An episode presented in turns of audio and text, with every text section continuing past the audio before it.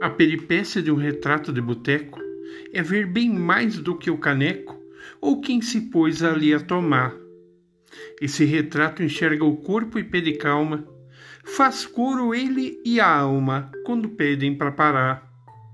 É retrato além da mesa, quando une a realeza só para me ouvir cantar. E a nega chora, vira um, dois, vira três Vira ela de uma vez só para ouvir o sabiá.